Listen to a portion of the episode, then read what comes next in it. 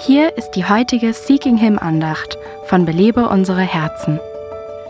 Jesus sagte, so ist Freude vor den Engeln Gottes über einen Sünder, der Buße tut.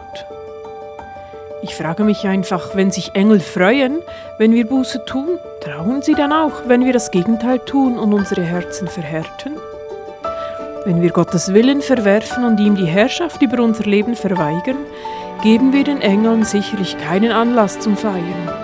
Wir sollten uns fragen, ist mein Leben Anlass zur Freude im Himmel? Habe ich, wie die Engel, Freude daran, Gottes Willen zu tun? Feiere ich innerlich, wenn ich Sünder sehe, mich selbst eingeschlossen, die Buße tun und sich von ihrer Sünde abwenden? Nimm dir etwas Zeit, um dein eigenes Herz zu prüfen.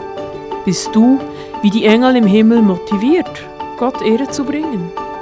Bitte Gott, dir ein Herz zu geben, das jubelt, wenn sein Wille in deinem Leben und in dem Leben anderer getan wird.